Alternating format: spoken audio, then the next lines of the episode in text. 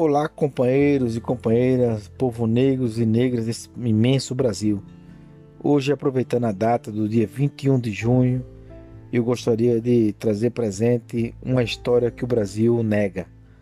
A história de Luiz Gama. Luiz Gama nasceu exatamente no dia 21 de junho de 1830, num bairro pobre na Bahia, em Salvador. É, filho de um branco português, mas sobretudo filho de Luísa Maim. Luísa Maim, sua mãe, uma escrava negra, mulher quitandeira de ofício, vingativa, geniosa, altiva, segundo seu próprio filho. Luísa Maim, da África, da África da costa africana, de nação Nagô, muçulmana letrada em árabe. Ela foi uma das lideranças dos malês, da revolta dos malês. Também liderou a revolta é, da Sabinada é, de 35 a 37, grandes revoltas que ela estava envolvida. A Sabinada, coordenado pelo grande Sabino, mas a Luísa Maim estava sempre presente, liderando a revolta dos malês e a revolta sabinada. Por conta disso, com em 1840 as forças militares da época, as forças políticas da época derrotou essa revolta e ela teve que sair fugida para o Rio de Janeiro. Mas em este mesmo período, 1840, por conta de dívidas pessoais, de jogos e empobrecimento, o pai de Luiz Gama vendeu seu próprio filho para o mercado de comércio de escravo.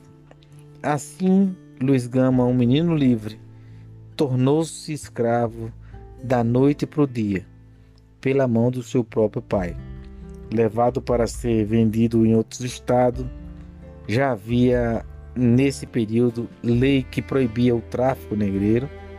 Então ele passou pelo Rio, pelo Vale do Paraíba, em São Paulo, por Santos também, São Paulo e Campinas, e não foi vendido. Imagine um menino de apenas 10 anos punha medo aos senhores de engenho pelo fato de ser da Bahia, porque na época ser da Bahia na naquele momento era onde concentrava a maior quantidade de escravos muçulmanos revoltosos e por isso ninguém queria comprar escravos nesse período da época. Justamente chegando depois de passar por tudo isso, chegando em Campinas para ser vendido. Logo ali em Campinas, aonde tinha a cidade dos fazendeiros mais cruéis, mais brutos e mais violentos contra os escravos. Então, e nessa cidade ele foi levado para ser vendido.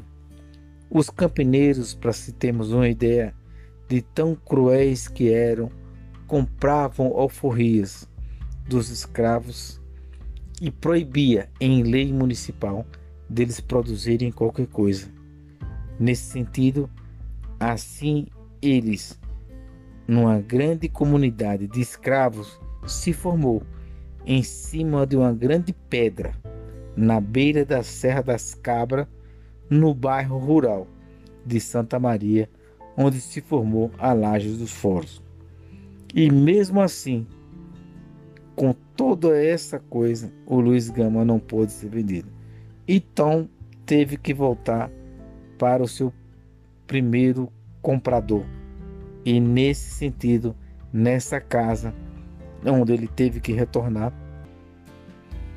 ali ele teve é, trabalhos escravos, cuidava de ser copeiro, sapateiro, lavar roupa, engomava e costurava.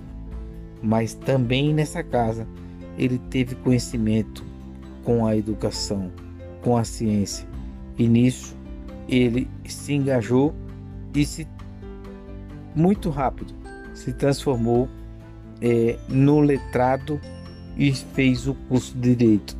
E ali, nessa casa, ele se transformou num advogado.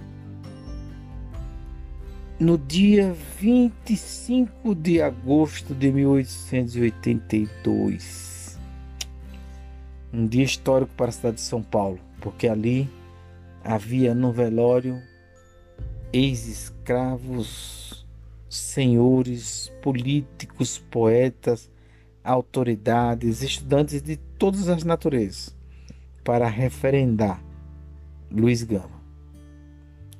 Foi vitimado pela diabetes, que consumiu seu corpo durante o seu final de vida.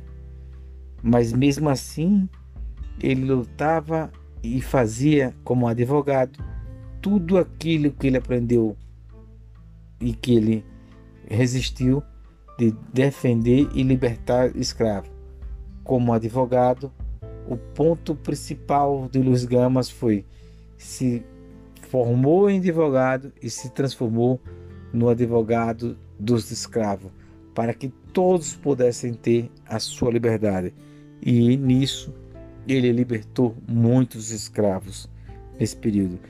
E na época então ele foi chamado de o Espartaco Negro, sendo que sua luta não foi numa arena de gladiadores, mas sim pelo conhecimento, mas sim pela ferramenta da imprensa e pela sua oratória, pela sua fala e pela sua voz, que teve muito mais força no período do, do ano de 1850 aonde ele estava no seu auge da sua carreira como advogado defendendo os escravos.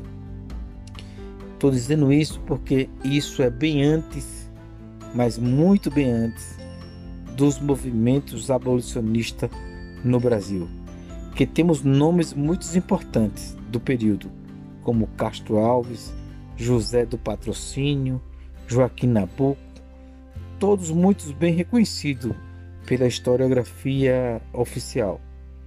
Porém, diferente deles, Luiz Gama, que pouco se fala no seu papel da importância, mas foi Luiz Gama, o precursor, o primeiro grande abolicionista desse país.